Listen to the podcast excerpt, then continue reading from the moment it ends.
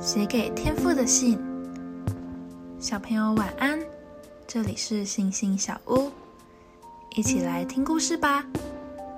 这天下午，六岁大的恩德和一群小朋友坐在教堂前的草坪上。原来今天老师要教大家写信给天父，写完之后要请每个小朋友大声朗读出来，让天上的父神可以听见。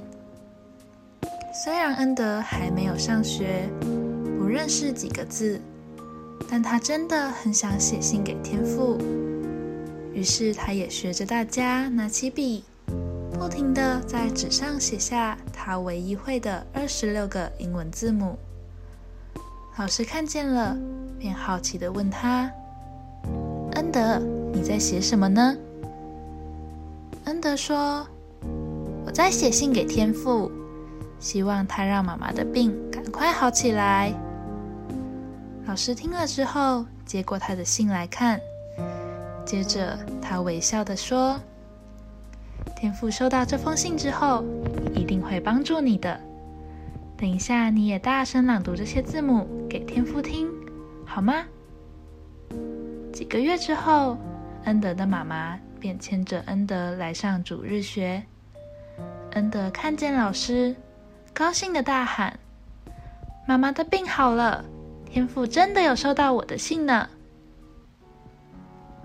想一想，恩德在信中写了什么内容给天父呢？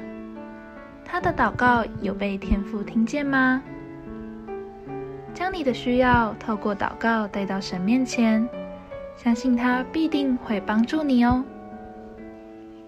今天的经文是诗篇三十章二节：“耶和华我的神啊，我曾向你呼求，你也医治了我。”我们一起来祷告：亲爱的天父爸爸，当我心情沮丧的时候，我要学习大卫，向你呼求，寻求你的帮助，而不是陷入害怕或忧虑之中。